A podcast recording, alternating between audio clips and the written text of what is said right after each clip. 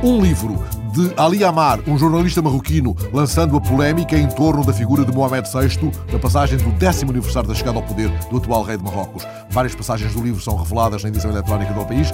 São incontáveis os ataques de ira de que são alvos os mais próximos colaboradores do rei, escreve Ali Amar, um dos fundadores do jornal Hebdomadaire de Casablanca.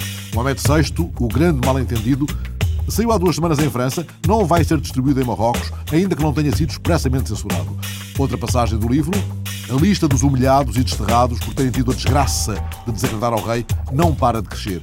E ainda outra, até no mais pequeno detalhe do protocolo, o culto da personalidade é levado ao paroxismo para impor, preservar e manter o caráter sagrado do poder divino do descendente do profeta.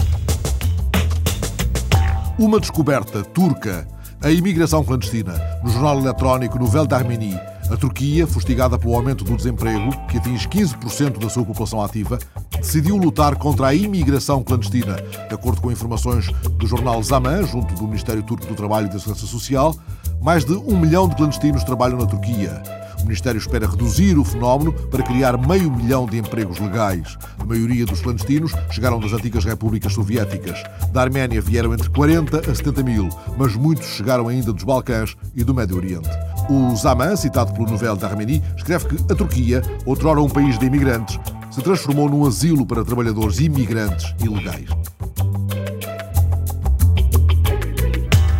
Um vídeo colocado no alto da Sagrada Família, onde já nasceram as crias dos falcões peregrinos que ali fizeram ninho.